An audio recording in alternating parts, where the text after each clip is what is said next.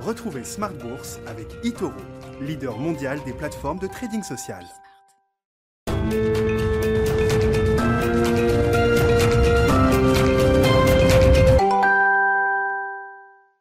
Et c'est reparti pour Smart Bourse, votre double dose quotidienne de marché en direct sur Bismart, chaque jour à la mi-journée, 12h30, 13h. Et en fin de journée, désormais, la grande édition pendant une heure à partir de 17h. Au sommaire ce soir, le bilan du mois d'août et le bilan de l'été sur les marchés avec une série euh, qui commence à prendre de l'ampleur pour euh, les marchés actions en Europe, notamment, qui nous intéresse particulièrement. 7 mois de hausse d'affilée pour les marchés euh, européens, même si la, note de la dernière journée de la dernière séance du mois d'août est légèrement négative. On affiche quand même 7 mois de hausse consécutifs en Europe, ce qui n'était plus arrivé depuis 2013. Voilà pour la situation en surface sur les marchés, ce qui ne doit pas enlever certaines grandes questions de rentrée. On va s'interroger avec nos invités de Planète Marché dans un instant sur la Chine. Est-ce que la question chinoise est en train de prendre une nouvelle tournure entre la grande reprogrammation sociale initiée euh, il y a quelques mois maintenant par le pouvoir à Pékin, Xi Jinping en haut lieu et le net ralentissement conjoncturel qu'on peut euh, observer en cette euh, fin d'été? On a vu les dernières enquêtes officielles en Chine qui montrent quand même une brutale dégradation, que ce soit sur la partie industrielle, manufacturière, mais également sur la partie des services. Bref, une question qui s'invite dans les thèmes de rentrée. On en parlera largement, je le disais, avec nos invités dans quelques minutes. On parlera des marchés et puis on parlera de ce match éternel entre la croissance et la value, le match des styles sur les marchés. Alors bon, pas eu franchement match sur les dix dernières années. La croissance a été le grand pourvoyeur de performance pour les investisseurs et pour les, gérants, mais c'est vrai que la résurgence pendant quelques mois de la, du style value euh, soulève peut-être quelques interrogations. Est-ce le bon moment encore pour entrer sur la value? Faut-il revenir sur la, la croissance, la croissance d'hier, les GAFAM? Y a-t-il d'autres thématiques que la croissance des dix dernières années? Ou y a-t-il une troisième voie entre la croissance et la value? On en parlera spécifiquement dans le dernier quart d'heure de Smart Bourse, le quart d'heure thématique à partir de 17h45 avec les équipes d'Ociam qui seront avec nous en plateau.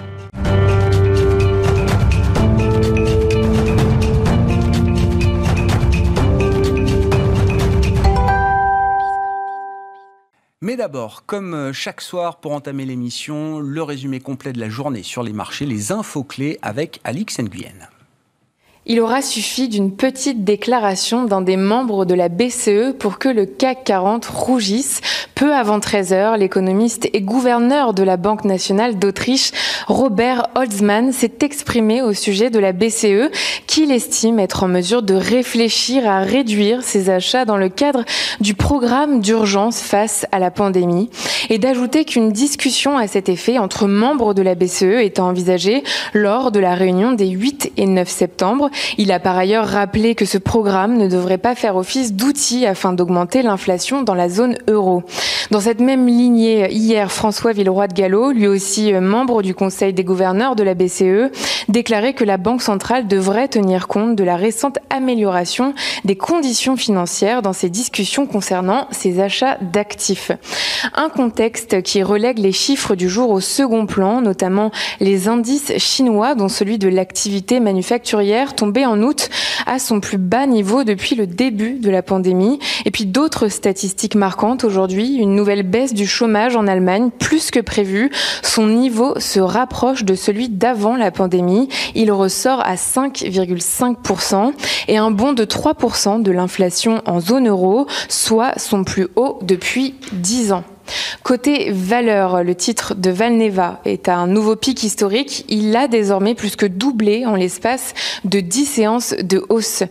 Le fonds d'investissement de William Ackman Pershing Square va acquérir 2,9% supplémentaire du capital d'Universal Music Group, filiale de Vivendi, pour plus d'un milliard de dollars. La participation du fonds dans le label est donc portée à 10%. Le géant franco-italien de l'optique Essilor Luxotica lance un programme de rachat d'actions. Le groupe chimique Arkema acquiert l'activité d'adhésif de performance de l'américain Ashland en vue de se renforcer dans la chimie de spécialité. Et puis, après son plongeon boursier de 2021, Atos consent une forte décote et lance une nouvelle offre de souscription en direction de ses propres salariés. On termine avec l'agenda. Demain, nous suivrons de près le rapport ADP sur les créations de postes dans le privé. On relèvera aussi l'indice ISM du secteur manufacturier. Et puis du côté des entreprises, euh, en France, Pernod Ricard nous fera part de ses résultats annuels. Alix Nguyen qui nous accompagne chaque jour dans Smart Bourse à 12h30 et à 17h sur Bismart.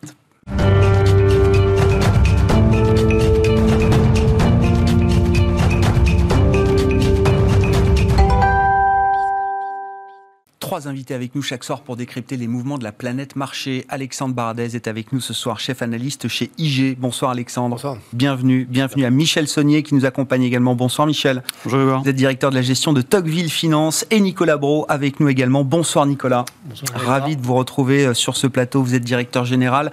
Doudard, gestion. Oublions la Fed, oublions la Banque Centrale Européenne. Je suis de plus en plus convaincu que le vrai sujet de la rentrée, c'est la Chine. Nicolas, euh, sujet très ouvert. Euh, Qu'est-ce qu'on a raté sur la Chine?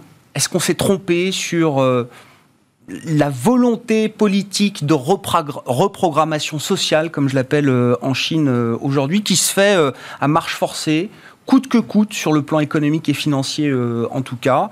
Et puis on voit l'aspect conjoncturel qui est en train d'aller au-delà d'une simple modération de la, la, croissance chinoise. On a l'impression quand même que en cette fin d'été, euh, confère les enquêtes qu'on a pu lire ce matin, on a un coup d'arrêt assez brutal de l'activité économique en Chine, que ce soit sur les services ou sur le, le plan euh, manufacturier. Est-ce que c'est l'éléphant dans la pièce aujourd'hui qu'il faut regarder un peu euh, précisément? C'est effectivement une vaste question. Mmh. Donc je vais essayer d'apporter des éléments de peut-être d'appréciation. D'abord la Chine, euh, on peut la suivre depuis 30 ans. On n'a jamais vraiment l'impression de comprendre. Euh, deux, la Chine est toujours, ça n'a rien de nouveau, l'objet de fantasmes. D'ailleurs, depuis 10 ans, c'est plutôt des fantasmes de peur que d'espoir. Puisque dès qu'on a un discours positif sur la Chine, on nous dit qu'on est complaisant. Ou... Et, chacun est dans son droit hein, de dire ça. Trois, il y a un changement euh, effectivement politique. C'est politique, c'est du message politique. C'est le Parti communiste qui s'exprime à l'instigation ou représenté par Xi Jinping, je ne sais pas. Il y a un sujet de, de qui tire les manettes, euh, mais enfin qui est très clair c'est pas une première dans l'histoire, c'est un régime communiste qui a adopté un système capitaliste. Et là, on remet la balle au centre. Alors, qu'est-ce qu'on n'a pas vu venir? Ben, Ça. Le marché l'avait un peu oublié? Quel marché? Marché financier? Marché financier, les investisseurs, la communauté des ah, investisseurs. Le, euh, marché financier chinois est à zéro plus ou moins depuis le début de l'année. Allez, mmh. peut-être, je me trompe peut-être, c'est peut-être depuis février ou mars. Donc lui, il l'a pas si mal vu moi, je suis parti en vacances, comme beaucoup, le 30, le 30 juillet. Mm. Là, c'était chaud. Mm. Bah, un mois après, le marché n'est pas plus bas. À l'intérieur du marché, là, ça bouge. Et là, effectivement, il y a énormément de choses à dire.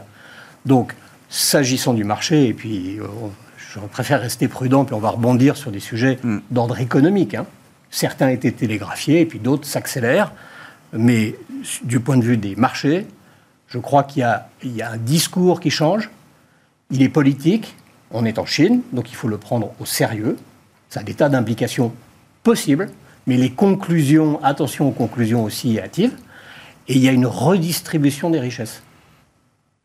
Et ça, redistribution des richesses, pardon, Grégoire, non, non, bien sûr, ça ne veut pas dire destruction des richesses avec le but de revenir à un, à un système communiste où tout le monde est égalitaire.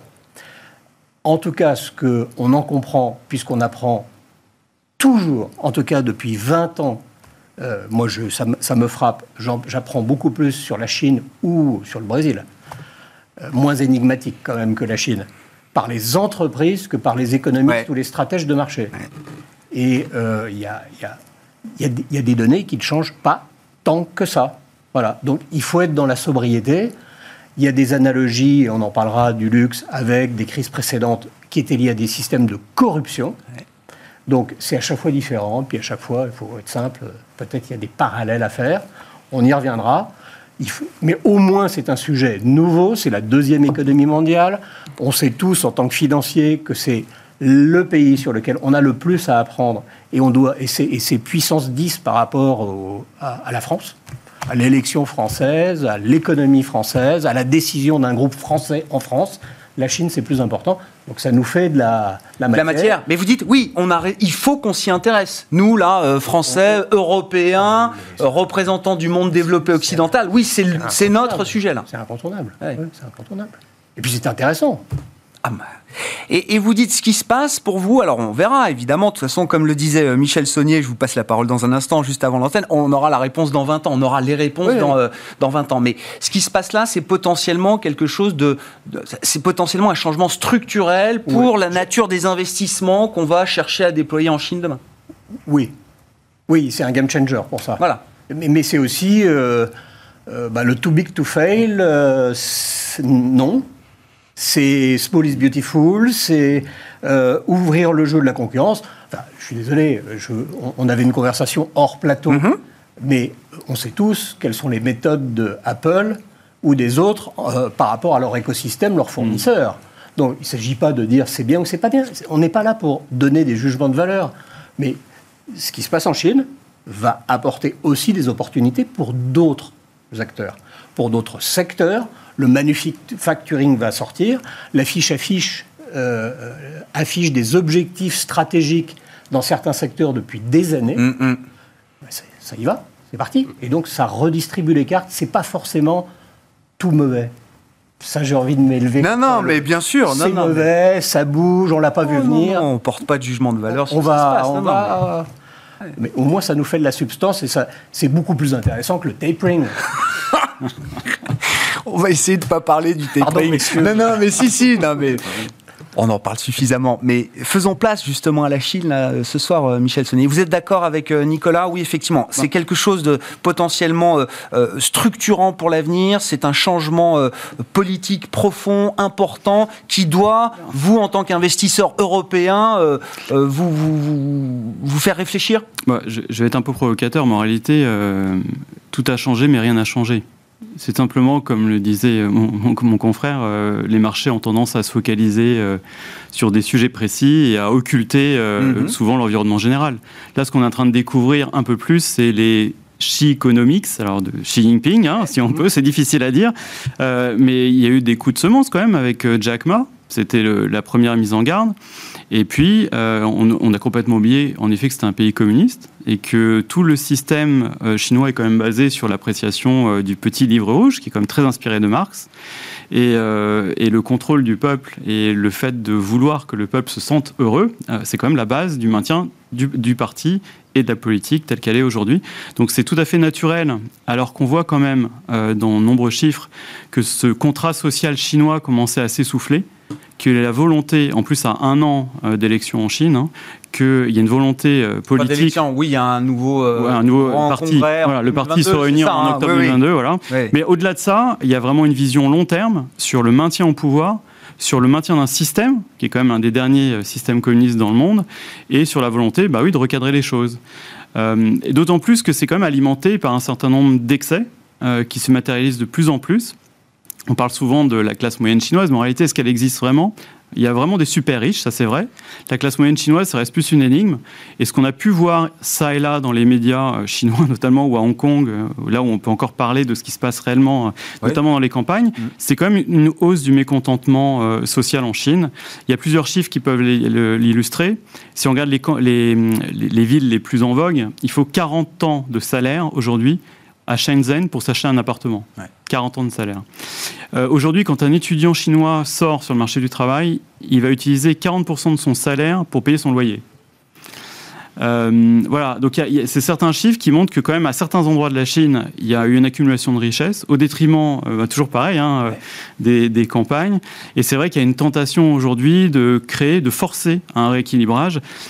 Je pense que les, L'ambition, elle est louable. Après, c'est la méthode. C'est toujours pareil. On n'a pas l'habitude parce qu'on oublie. On oublie que c'est un système qui n'est pas le nôtre. Et c'est vrai que la méthode est critiquable. La méthode n'est pas faite dans la douceur. On n'est pas dans l'ultra-démocratie. On est, euh, bah voilà, aujourd'hui, vous avez vu, euh, les enfants chinois passent trop de temps sur les jeux vidéo. Bon, bah maintenant, ils vont jouer 3 heures par semaine. Ce sera vendredi soir de 20h à 21h, samedi soir de 20h à 21h et dimanche de 20h à 21h. Et puis c'est tout. Et puis si vous voulez pas, bah c'est comme ça.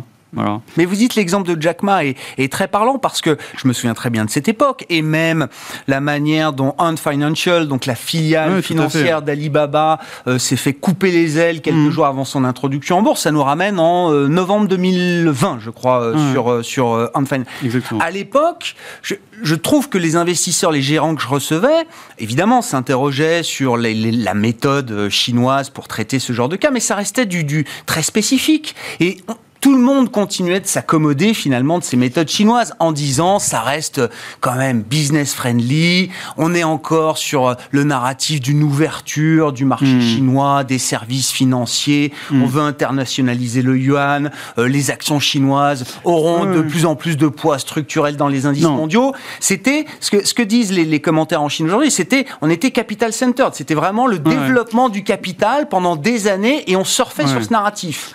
Là, c'est people centered. Oui, mais en filigrane, qu'est-ce que ça veut dire? En filigrane, ça veut dire que le parti a peur. Euh, c'est-à-dire qu'il se passe des choses et qu'il y a besoin de reprendre en, euh, de reprendre en main euh, l'avenir du parti et de l'État. Et ça veut dire qu'on ne peut plus investir en Chine, ou en tout cas sur la thématique chinoise, comme on a investi ces 5-10 dernières années bah, La difficulté, c'est que pour investir, il faut avoir une stabilité du cadre et de la réglementation. Aujourd'hui, clairement, on l'a plus. On n'a pas la visibilité telle qu'on avait. Un gros investisseur en Chine, c'est SoftBank, le japonais. Euh, il a annoncé qu'il mettait une pause à ses investissements. C'est pas pour rien. Donc en fait, euh, là aujourd'hui, on est plutôt en, stand-by. On se pose la question euh, est-ce que ça va être quelque chose de courte durée ou est-ce que ça va continuer? Mon avis, c'est que ça va durer encore très longtemps. C'est des ajustements qui vont se faire sur la durée. C'est un programme sur peut-être une décennie hein, de réajustement et de recadrage. Donc voilà, il va falloir s'habituer à investir différemment. Et investir différemment, c'est mettre une prime de risque supérieure. Euh, et puis, c'est peut-être aller voir dans d'autres domaines. On a bien compris qu'il y avait des domaines qui sont aujourd'hui euh, complètement euh, sacralisés. Hein. Il y a l'éducation, on n'en a pas parlé, mais l'éducation. Après, à chaque fois, il y a une bonne raison. Hein. l'éducation, vous vous rendez compte que sur le tutorat, hein, les fameux cours privés qui ont été entre guillemets bannis hein, par, par le parti, euh, en fait, il y a plus de la moitié de ces cours-là qui étaient en fait dépensés euh, dans les grandes villes les plus riches. Et quand on sait l'importance en fait du fameux bac chinois qui en fait détermine tout, c'est plus comme chez nous. Hein, Aujourd'hui, le bac c'est plus rien, mais là-bas c'est tout. Et donc c'est vrai que les familles chinoises ont tendance à, à sur euh, surinvestir, surinvestir là-dessus. Et donc c'est vrai qu'il y a une volonté de rééquilibrer les, probabilités de, chance euh, parmi les, différentes couches de la population. Donc c'est, ça semble louable, mais en réalité les méthodes sont assez brutales. Et c'est vrai qu'il y a sûrement aussi un agenda, euh, il y a un agenda politique qui est, sous-jacent. Oui, et puis il y a une réalité démographique qui est, démographique qui est écrite euh, sur les murs d'une certaine manière. C'est-à-dire que pour euh, euh, avoir plus d'enfants, il faut ah qu'on puisse financer les études ah de ces enfants. ça, c'est un énorme et on sait que d'ici la fin du siècle, la démographie chinoise c'est divisé par deux. Ça hein. peut être le, oui, ça va être le pays, un des pays les moins, les moins, les moins Ça sous-tend quand même beaucoup des décisions, j'imagine, qui émanent de Pékin aujourd'hui. Donc éducation, logement et, et finances, évidemment, c'est des sujets qui sont, qui sont cœur aujourd'hui. Alexandre, si on regarde ça du point de vue du, marché chinois, effectivement, alors Nicolas disait, quand on regarde les grands indices, Hong Kong ou autres, effectivement, Shanghai. Ou Shanghai, euh, c'est pas, euh, c'est pas le bain de sang euh, total l'indice en tant que tel, mais derrière, il se passe beaucoup de choses. Il se passe beaucoup de choses, mais c'est sûr, un investisseur qui est déjà sur la Chine, ça pique. Quelqu'un qui n'y est pas et qui cherche à diversifier parce qu'il trouve que certaines capilles en Europe, aux États-Unis sont trop chères sur les larges caps de croissance, par exemple, peut trouver un intérêt à se diversifier un petit peu sur la Chine en ce moment. Quand vous avez les techs qui ont perdu plus de 50% en ligne droite, euh, on sait que des indices même comme le Nasdaq à l'époque a pu perdre 80%, euh, donc c'est possible de perdre plus. Mais c'est quand même des niveaux où on doit quand même cogiter un petit peu quand, euh, sur du moyen terme, moyen long terme, sur une construction de portefeuille. Euh, après, c'est vrai que les thématiques vont changer très probablement, et c'est vrai qu'il est possible que dans ces groupes qui ont beaucoup baissé en bourse, que le pouvoir chinois décide d'orienter effectivement les aides, les flux, les crédits ou autres sur les thématiques d'avenir, et que certains groupes qui étaient des groupes peut-être du passé vont muter, ils resteront cotés en bourse, mais vont diversifier leurs activités, un peu comme Total peut faire en Europe, euh, qui est pétrole et qui diversifie de, plus en plus. Donc c'est ça qui pourrait changer sans que les groupes changent en tant que tels, mais leur structure, leur diversification. Donc ça, ça pourrait être intéressant pour, euh, pour, le, pour un investisseur. Et puis après, techniquement, il y a aussi des niveaux qu'on est en train de toucher sur des gros indices mm. comme le, le FTSE China euh, A50, par exemple, hein, qui est venu se poser sur les, les trois anciens sommets formés depuis 2015. Donc techniquement, il y a aussi des choses qui se passent et qui peuvent, je pense, commencer à faire bouger un petit peu les lignes de certains investisseurs. Donc ça, c'est le premier thème. Après, sur la partie macro, c'est vrai que ce matin, c'était un petit peu douche froide, mais on voyait quand même les indices PMI depuis quelques mois se tasser. C'est-à-dire que moi, ce matin, je vais pas trouver de ma chaise en découvrant les PMI. C'est-à-dire que oui, la contraction, elle est un peu brutale sur la partie service, mais elle traduit aussi ce qu'on a vu finalement. Les chiffres ne sont pas bons. Les chiffres du pouvoir chinois sur le nombre de contaminations, il y en a probablement eu beaucoup mm. plus que ça ces derniers mois, mais ça traduit ce qu'on a quand même mm. entendu, le bruit qu'on a eu, et, on le sentait un peu arriver sur les valeurs de consommation européennes, avec le luxe notamment. On a mis quelques warnings là-dessus, parce qu'on voit que les PMI déjà étaient en train de, se tasser un petit peu, euh, avant même ces questions de, de, de, de remodelage complet de, l'aspect politique. Donc, je trouve que les PMI euh, oui, il, se tasse, et là, il y a un petit coup de semence sous les 50 pour la partie service, mais c'est une stabilisation, c'est une forme de normalisation après un énorme effet de vague qui a été très, très baissier, très haussier ensuite, et je pense que la partie américaine, avec les ISM par exemple, ce sera peut-être moins élastique que ça, mais on assiste déjà un petit peu à ça. Euh, les indicateurs américains, on a eu le PMI Chicago tout à l'heure, on le voit déjà depuis quelques temps, les, gros indicateurs mm. euh, avancés, les indicateurs soft, sont tous déjà en train de se, tasser un petit peu. C'est pas annonciateur de catastrophe, je ne pense pas, c'est pas l'entrée, je ne pense pas, d'une nouvelle récession, c'est une forme de normalisation qui est être un peu brutale sur la Chine, un effet de vague un peu fort.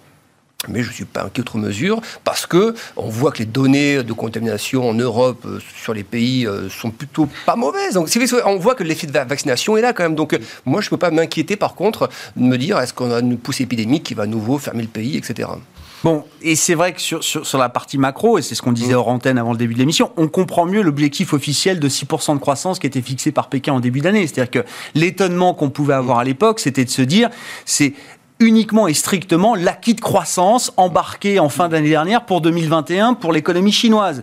Tout le monde se disait, c'est comme si la Chine nous disait, il n'y aura pas de surplus de croissance, on fera pas plus que ce qu'on a déjà embarqué comme croissance. Et à l'époque, en début d'année, en tout cas, ça paraissait incroyable. La Chine était sortie en première de, de la pandémie et on se disait, ils vont quand même, avant de descendre d'autres marches d'escalier, euh, sur l'année 2021, il y a encore euh, matière à faire 7-8% de croissance. Ce que les économistes nous disent encore aujourd'hui. Hein. Alors, ils vont s'ajuster, mais euh, mhm. le 6% de croissance, on le comprend différemment aujourd'hui. Hein. Oui, on comprend différemment. Mais après, il faut aussi voir, là, c'est vrai qu'on est dans, le creux, d'une vague, moi, je pense, pour la Chine. Effectivement, l'aspect politique, je, suis moins connaissant probablement que vous là-dessus. Et il est possible que cette mutation à laquelle on assiste puisse durer des années.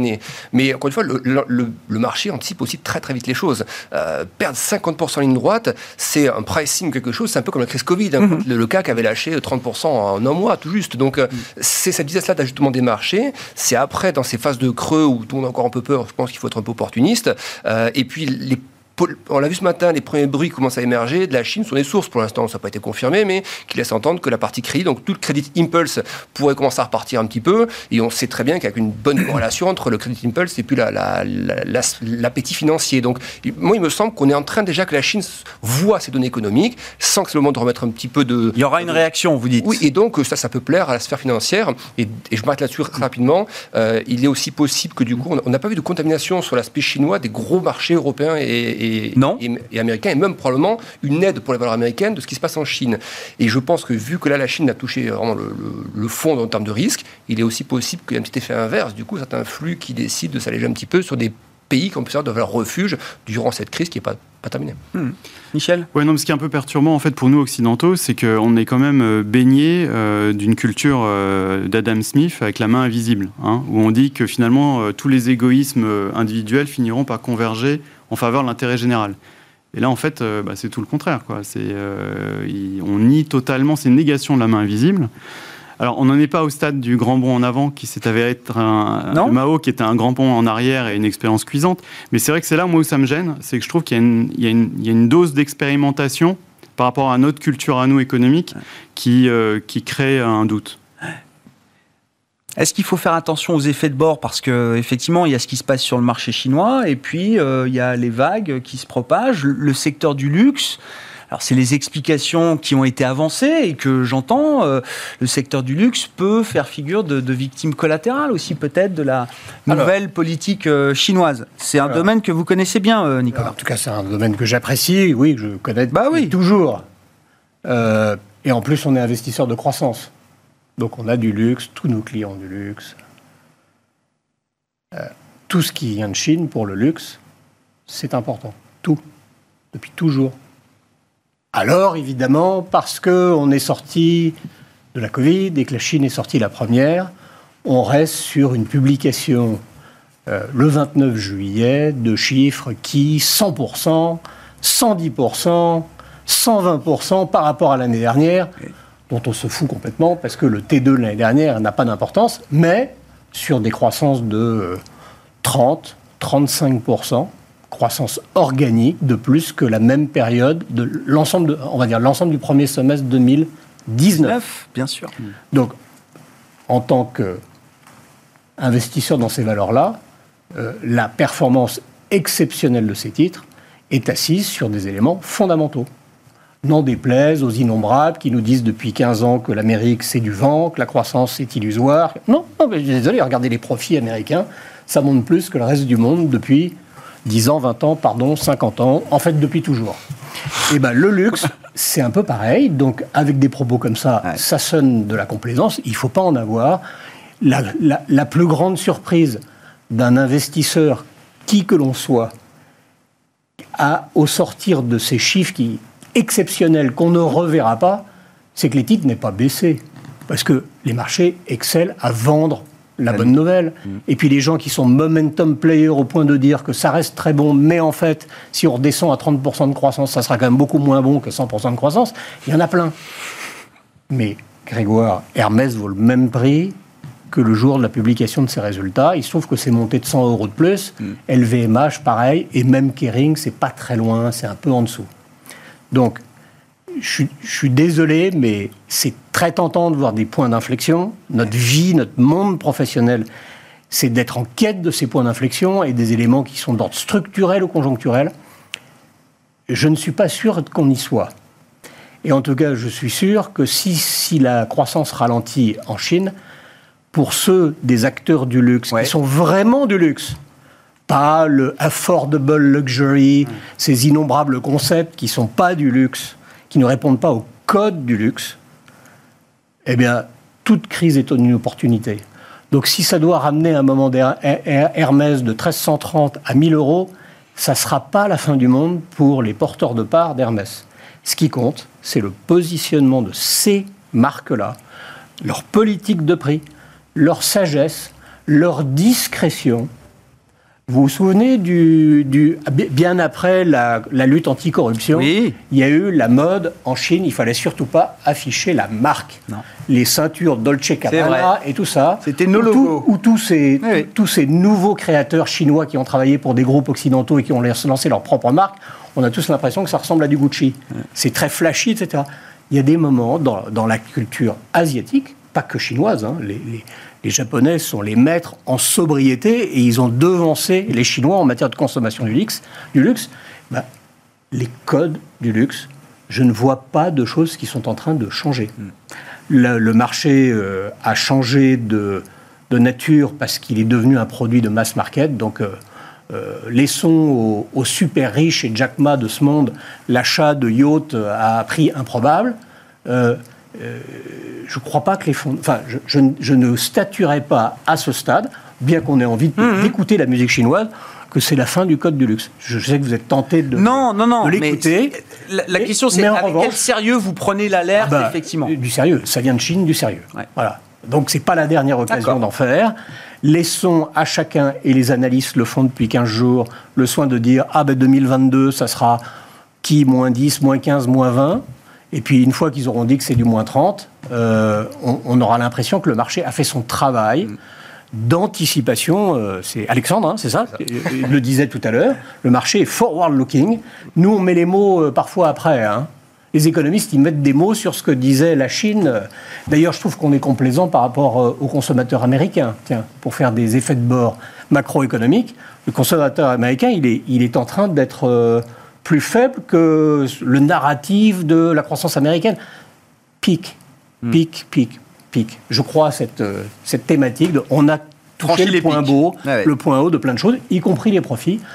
Et s'agissant du luxe, et puis c'est pas définitif, ah mais la conviction, c'est que des noms comme Hermès et LVMH sont les noms les plus défensifs pour traverser les crises, qui incarne le mieux la désirabilité, qui fait la valeur de la marque et la désirabilité pour le client final et les meilleurs noms pour sortir de crise. Et vous dites quoi qu'il se passe en Chine, finalement l'idée de la prospérité pour tous, ces groupes-là que vous avez cités ont euh, euh, toute l'expérience, l'expertise pour s'adapter. Ils, ont le temps long, et en Asie, le temps long, quand on est occidental, on a toujours des leçons à prendre. Mmh. Alors, je ne suis pas un expert de l'Asie, mais j'y ai passé quelques années. On, apprend.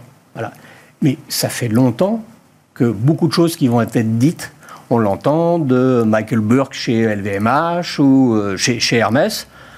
Discrétion, sobriété dans la durée, ça va mal, on investit, on n'est pas en train de, partir et de, serrer les écoutilles de partout. Donc, ces groupes-là ont des atouts, ça fait partie de la culture. Vous savez, l'aspiration à une identité quand on est consommateur chinois, hmm. c'est pas par la politique que ça s'exprime, mais là, il y a des forces de rappel. Hein. Aujourd'hui, il faut faire allégeance. Il n'y a pas un risque que le consommateur chinois s'auto-censure? On avait vu, vous l'avez rappelé, mais il faut le si, si, si, si, il y a un risque. Mais si ça se calme, c'est pas grave. C'est pas grave. Là, c'est un peu trop chaud. Après, je, je, on parle avec ce qu'on identifie aujourd'hui. Hein. On va voir comment les choses évoluent derrière.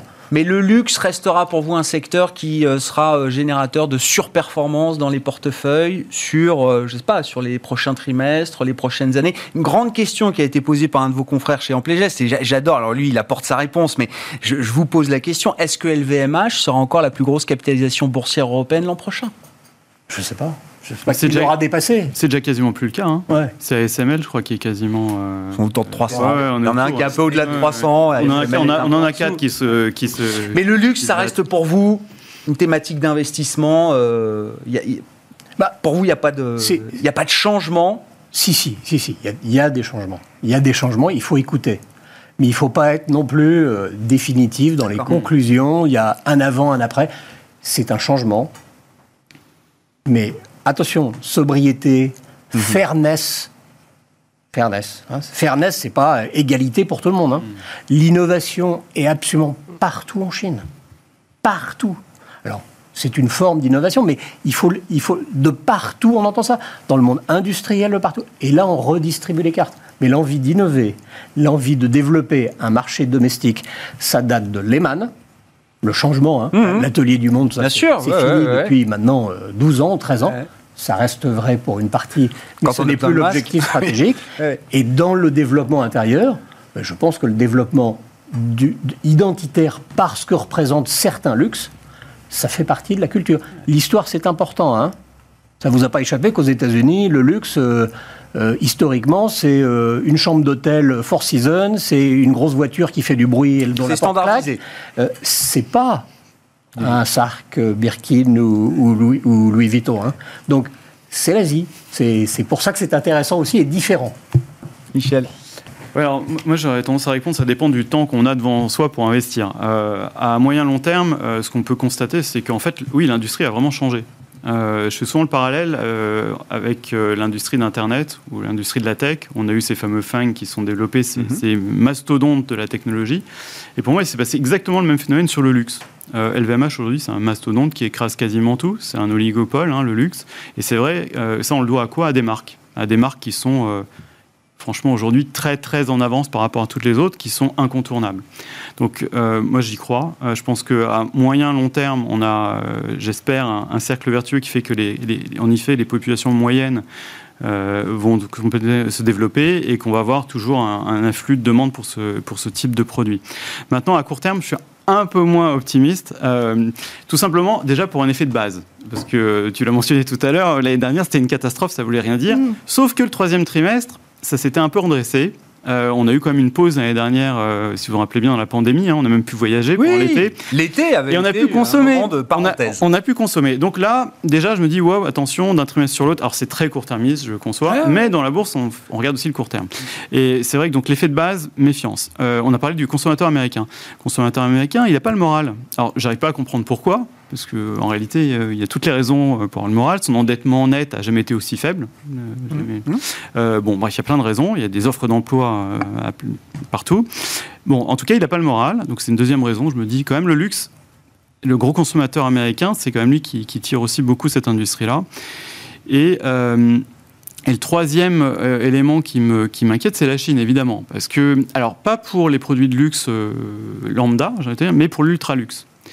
Euh, ça semble être une cible quand même euh, assez identifiable, aisée. Ça illustre totalement le programme qui est en train d'être mis en œuvre. Et il y a un, bon, alors je me dis attention quoi. Euh, alors ils peuvent ils peuvent trouver plein de choses, plein de parades. Ils peuvent mettre un, impôt sur les successions. Il n'y a pas d'impôt sur les successions. ils peuvent mettre des taxes, à l'entrée. Voilà, exactement. Donc j'aurais tendance à dire attention euh, à l'ultra luxe. Alors, il se trouve que LVMH, pour le coup, est pas totalement sur l'ultra-luxe. L'ultra-luxe, ça va être euh, des bijoux hors de prix, ça va être des montres hors de prix, plutôt du type Richemont. Hein. LVMH, mm. on est plus sur une gamme un peu plus étendue. Donc, et puis il se trouve qu'LVMH, ils sont finalement pas très exposés à la Chine par rapport à d'autres. Hein.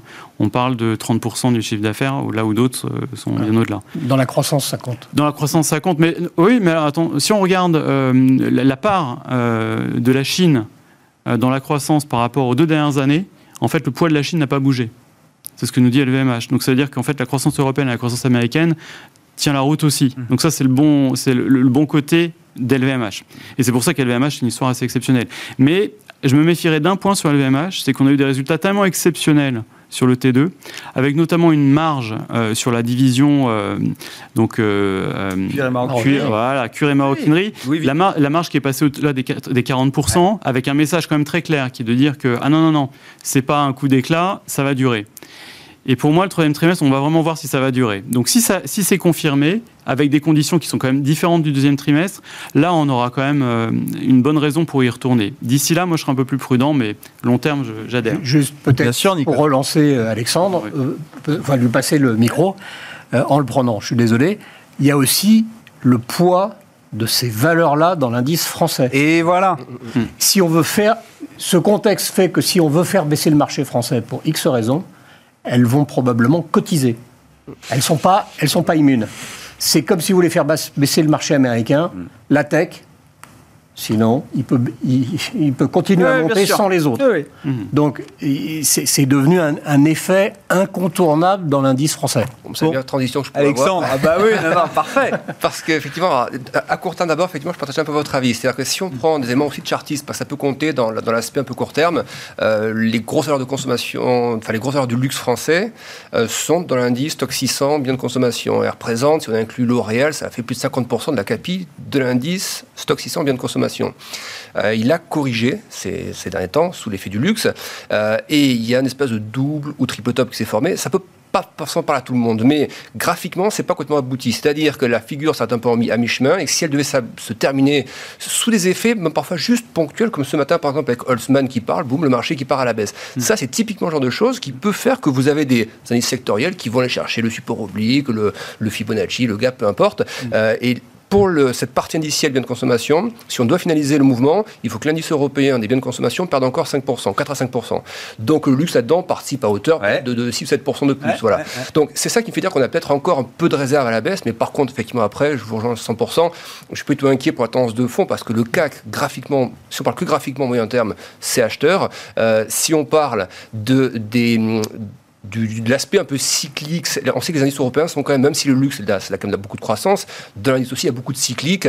Et pour moi, c'est un thème qui est clairement porteur pour les années à venir. Et tous les gros indices européens au stade actuel, pour moi, sont encore achetables, même malgré les niveaux actuels, ils sont achetables. Le MIB italien. Vous dites, c'est euh, oui, buy the deep, on est toujours dans cette idée-là, 15 jours après le trou d'air qu'on a connu, malgré les questions chinoises, mm. le, poids lourd, euh, le secteur poids lourd du luxe euh, qui soulève des interrogations. Vous dites, oui, parce que très la construction, enfin, oui, parce qu'encore une fois, c'est très diversifié. C'est-à-dire qu'un investisseur, même étranger, qui va se placer sur l'Europe, il va acheter, il va, acheter des paniers, des paniers indiciels, dans lesquels il y aura, il y aura du luxe, donc un peu de flux mécaniques qui vont arriver, et il y aura les flux d'adhésion aussi pour, si les taux repartent un peu sur le secteur financier, sur la partie cyclique, tourisme, hôtellerie, loisirs, etc., euh, pure cyclique qui a rebondi avec les, les, plans de relance et puis les vaccins. Donc ça, je vois pas cette dynamique s'arrêter dans les, dans les mois qui viennent. Euh, voilà, donc il n'y a pas de, je trouve, d'éléments. Et, pour le luxe en plus, je pense que le luxe va peut-être aller sur le créneau de ce qu'on voit apparaître, alors qui actuellement est un peu, par un peu loufoque, tout ce créneau du, des innovations tech, mais un peu type NFT ou autre. Moi, je pense que le luxe, c'est le genre de secteur qui peut aller dans ce segment-là de l'innovation un peu tech, euh, et pas forcément la maroquinerie, ce qu'on voit habituellement, mais peut-être une un peu tech, avec des partenariats un peu inattendus qu'on a vu d'ailleurs avec certaines euh, stars se faire. Et c'est peut-être aussi ça l'avenir du, luxe. Donc ça va innover. Dimension numérique, digitale, qui prend de plus en plus de place dans cet univers, dans cette industrie. qui, même à 60 fois les bénévoles. Qui est un catalyseur supplémentaire. C'est toujours très cher, mais c'est comme la tech américaine qui reste très chère. Bon, la tech américaine, je suis quand même. Euh, eh bien, si, si, un mot rapide, qu'il nous reste quelques minutes. Le, call du jour, c'est celui du euh, CIO d'UBS pour la, partie action qui nous dit le SP 500, donc je pense on est autour de 4005, hein, est programmé pour les 5000 points.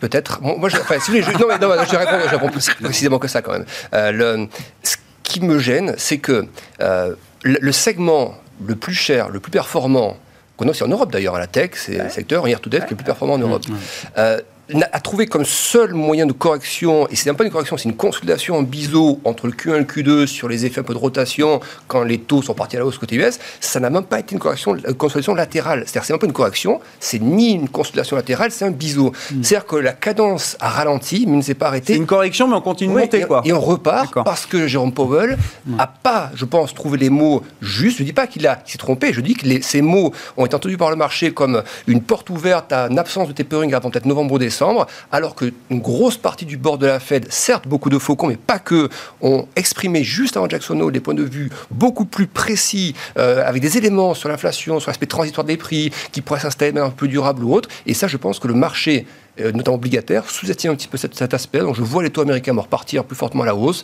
Le 1,40 sera le déclencheur. Si on passe au 1,40, je pense que ça va commencer à partir. Et je vois bien la tech à ce moment-là entamer enfin cette phase consolidante avec des drawdowns peut-être de 10-15% pendant quelques mois. Quand vous dites la tech, c'est euh, les GAFAM, enfin, les GAFAM, voilà. même, les, même semi-conducteurs qui ont aussi, il y a de l'avenir sur les semi-conducteurs, mais qui ont été très tendus aussi. Et je verrais bien le secteur des semi-conducteurs participer à ce mouvement un peu latéral pendant quelques temps aussi.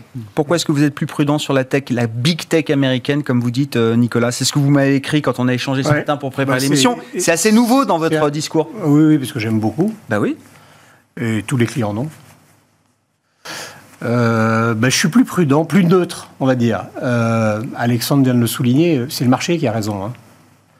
Euh, donc, pour l'instant, on peut dire ce qu'on veut, ça n'a pas bougé. Hein. La, surperformance de la tech est toujours là.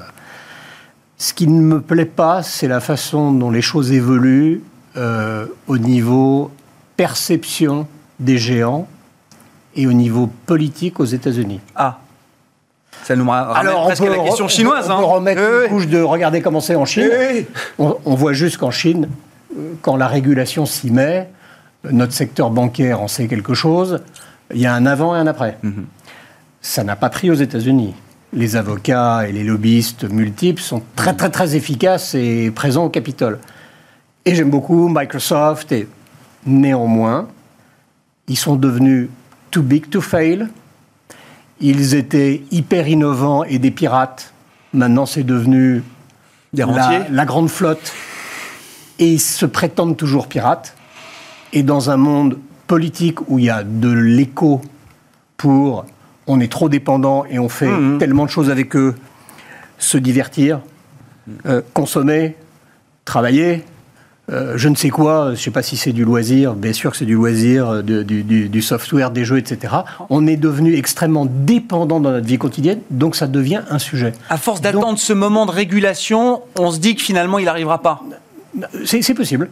donc moi, dans mon attitude, j'ai juste envie désormais, alors que ce truc-là, on l'a entendu plein de fois en 99, en 99, j'ai l'impression que la pandémie n'a fait que la Hmm. repoussé de deux ans. La pandémie, c'était waouh c'était c'était un, raz de marée. Il ne Fallait pas être anti-tech. On, faisait hmm. plein de choses qu'on ne faisait pas. L'économie a tourné. On a continué à, communiquer, communiquer. Dans un monde où on se voit pas, c'est capital. Mais le sujet reste là. Donc écoutons, écoutons le bruit. Michel, pour conclure. Après, de façon beaucoup plus basique, euh, et je répète souvent, hein, pour moi, je peux expliquer tous les mouvements des actions grâce aux 10 ans américains. Et ce qu'Alexandre a mentionné tout à l'heure, c'est exactement ça. C'est que la tech, elle a commencé à boire la tasse quand les taux américains ont commencé à monter, taux long. Donc sur le premier trimestre, essentiellement, hein, voilà, jusqu'à fin mars. Et ce qu'on peut imaginer, c'est qu'on a vu le, le, plus bas sur les taux américains longs, en tout cas euh, aujourd'hui, et qu'on risque d'avoir comment techniquement et fondamentalement quand même euh, une remontée des taux euh, d'ici la fin de l'année et on a vu que l'effet est quasi mécanique sur la tech. Oui, mais qu'est-ce qui se passe s'il va à 1% le 10 ans?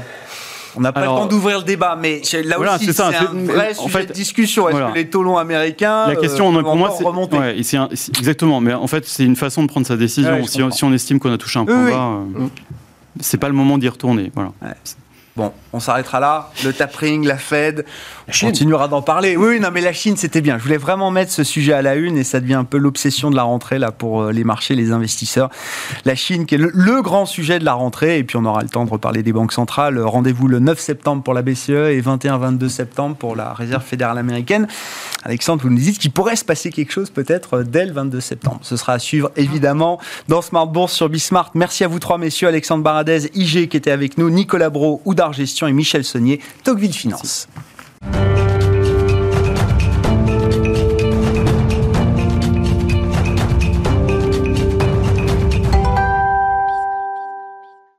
Le dernier quart d'heure de Smart Bourse, le quart d'heure thématique avec un, thème ce soir qui euh, reprend alors le match éternel sur les marchés entre les deux grands styles de gestion, la gestion croissance, growth ou encore la gestion value, celle qui s'intéresse aux valeurs des côtés. Et c'est Carmine Defranco qui est à mes côtés euh, pour en parler, responsable de la recherche d'Ociam. Bonsoir et bienvenue Carmine. Bonsoir. Merci beaucoup d'être avec nous. Je dis match éternel, bon après ça dépend quel, quel niveau de focal on prend parce que sur 10 ans il n'y a pas de match. Effectivement, c'est la croissance qui a tout plié. Growth, pour l'incarner un peu, bah voilà, on parlait des valeurs euh, technologiques, de la, les big tech américaines, le luxe euh, français évidemment qui a été grand pourvoyeur de, de surperformance pour les gérants au cours des, des dix dernières années. Alors, on reparle de la value parce que c'est vrai qu'il y a eu euh, une petite révélation quand même euh, par les prix qu'il y avait des valeurs qui étaient peut-être un peu trop massacrées. On l'a vu sur quelques mois, cette résurgence du style value bah, qui a soulevé des interrogations chez les gérants qui n'étaient pas forcément d'ailleurs des gérants value, qui se sont dit tiens quand même est-ce que ça vaut pas le coup, euh, etc. Juste où est-ce qu'on en est du match Que disent un peu les indicateurs de marché techniques, mathématiques que vous regardez chez Ociam Où est-ce qu'on en est de ce match? Et, et est-ce qu'il y a une troisième voie? Voilà, c'est un peu la question euh, du sujet de ce soir. Oui, c'est vrai qu'en tant que, en tant que match, euh, il n'y a pas eu photo. C'est aujourd'hui, pour un gérant qui n'a pas été investi dans les valeurs de croissance, euh, en termes de performance, euh, sur long terme, a dû, a dû avoir du mal. Euh, mais c'est vrai que euh, reste attaché à la, à la gestion value parce que, c'est ce qu'ils nous disent le modèle. C'est, on devrait être payé pour acheter des, des titres value et pas, pas de, pas de croissance. il, se, passe, il se passe l'inverse. Aujourd'hui, on est à peu près presque à l'égalité. Alors, ça dépend si on corrige par des effets sectoriels, etc. Ça dépend des périodes. Mais fondamentalement, disons que si on a raté l'investissement dans, dans, la pure value, alors les pétrolières, certains secteurs financiers, etc. Je pense qu'aujourd'hui, peut-être on est arrivé à un point où, le gain était, qui était à faire a été fait. Et donc, du coup, voilà, les gérants, ils se posent des questions, les investisseurs. Mhm. bah, euh, si je suis dans un portefeuille value, faut-il faut le vendre pour retourner sur les valeurs de croissance que j'ai bien aimées pendant 10 ans mhm. Ou alors, euh, peut-être que finalement, voilà, il y a des problématiques, on l'entendait tout à l'heure. Ah oui, oui, vous, venez juste après le débat qu'on a eu sur la Chine, la big tech, la tech, le luxe. Est-ce qu'on a vraiment envie de revenir sur les GAFAM ou sur les BATX chinois? Donc, euh, ce, qui, est bien, c'est que sur le marché actions, en général, il n'y a pas que cette dimension sous laquelle on peut explorer euh, et du coup, voilà, construire des portefeuilles. Il ne faut pas être forcément croissance ou value pour aller chercher autre chose. Alors, typiquement, ce qu'on va regarder, c'est faut-il peut-être privilégier des large caps ou alors des small caps euh, Faut-il peut-être suivre un peu plus de momentum ou alors chercher peut-être des valeurs qui sont en train de faire ce qu'on appelle le reversal, de revenir? Il y a un autre axe encore qui, qui était un peu délaissé ces dernières années, mais mm-hmm. qui peut commencer à être un peu plus d'actualité compte tenu aussi de, euh, du contexte macroéconomique et financier aujourd'hui. Et donc, du coup, on va regarder, on va discriminer quelque part les entreprises entre celles qui sont perçues comme étant risquées et celles qui le sont moins. Donc, euh, les modèles, théoriques, économiques, vous disent, bah, si vous achetez du plus risqué, bah, vous demandez plus de performance, au moins en et donc, du coup, vous, vous demandez d'être mieux payé. Or, on sait que sur le long terme, c'est pas comme ça que ça se passe. C'est plutôt les entreprises qui sont peu risquées, euh, les boring stocks, euh, bah, celles qui font jamais la une des journaux, celles dont on parle jamais, celles qui ont des cash flows réguliers, et bah, qui affichent des performances euh, toujours intéressantes. Donc peut-être qu'il est le moment de changer de paradigme. Alors, ça ne veut pas dire abandonner le match ou ne pas regarder encore comment ça, ça, continue le match croissance-value, mais on, peut on, peut on peut regarder un autre match, un autre sport. Il y a une troisième voie, hein, c'est ça. Donc, alors, c'est quoi ces boring stocks comme vous dites, c'est quoi ces secteurs un peu euh, ennuyeux dont on parle jamais?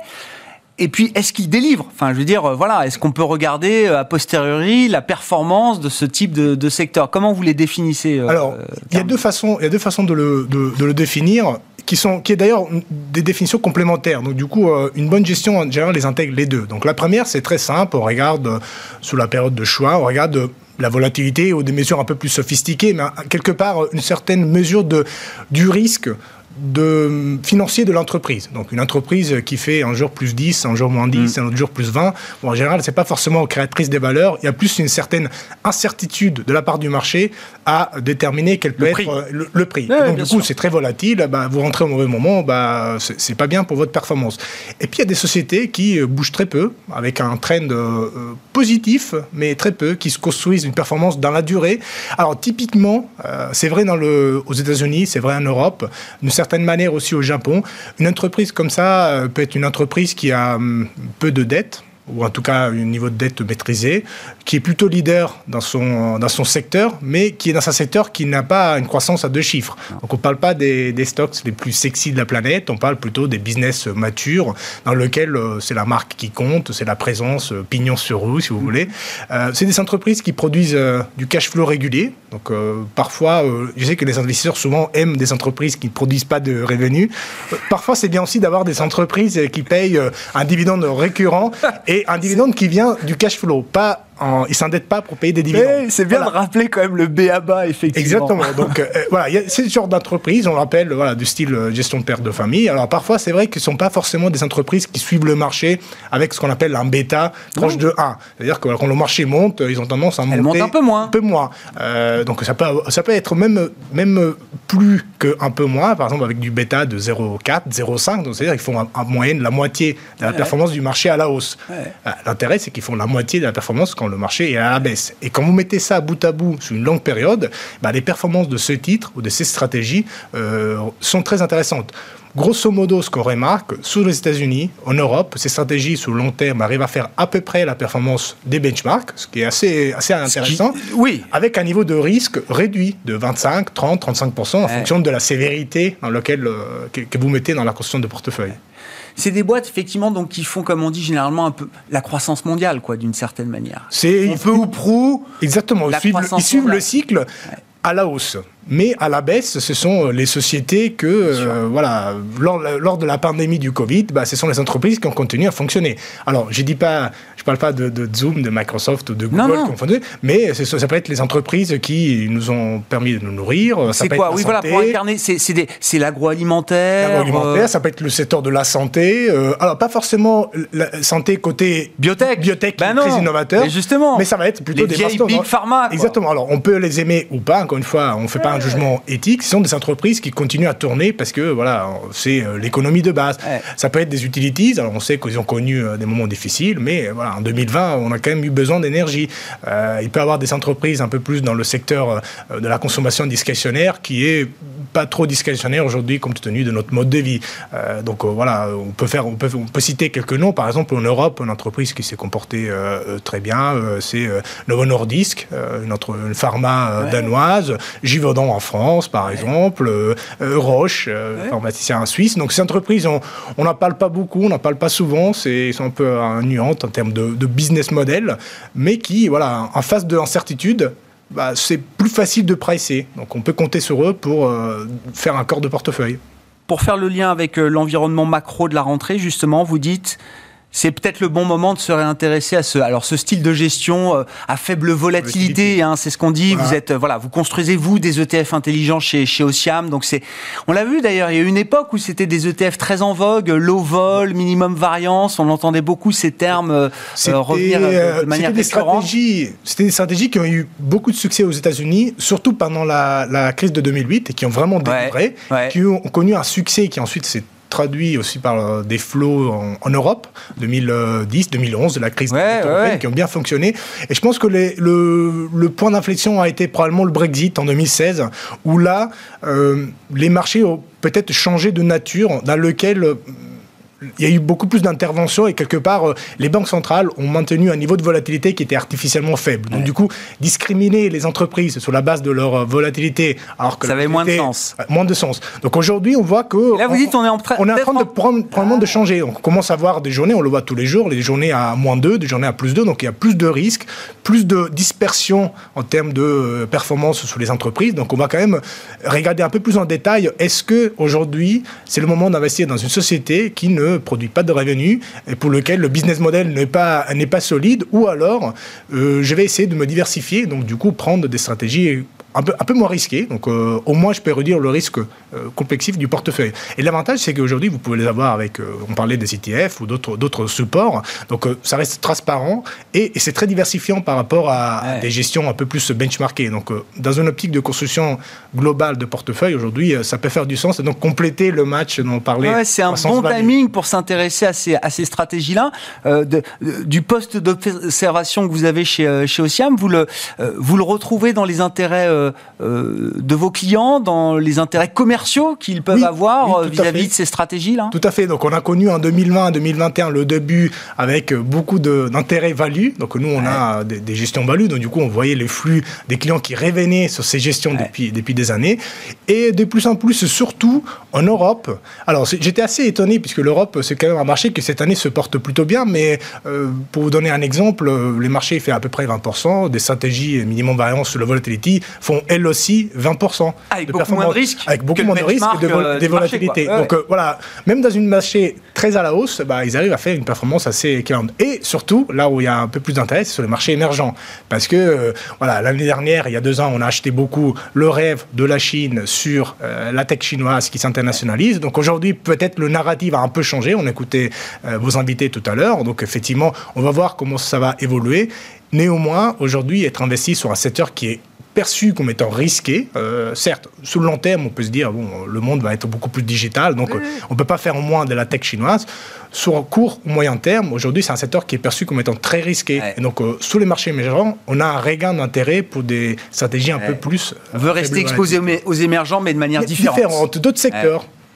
Merci beaucoup, euh, Carmine. Merci d'être venu nous, nous expliquer là, cette troisième voie entre le match traditionnel growth value, l'idée des secteurs ennuyeux, les boring stocks et les stratégies euh, low vol.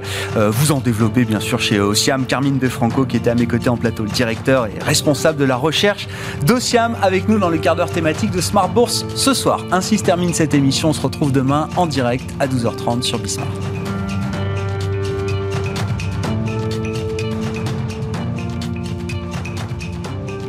C'était Smart Bourse avec Itoro, leader mondial des plateformes de trading social.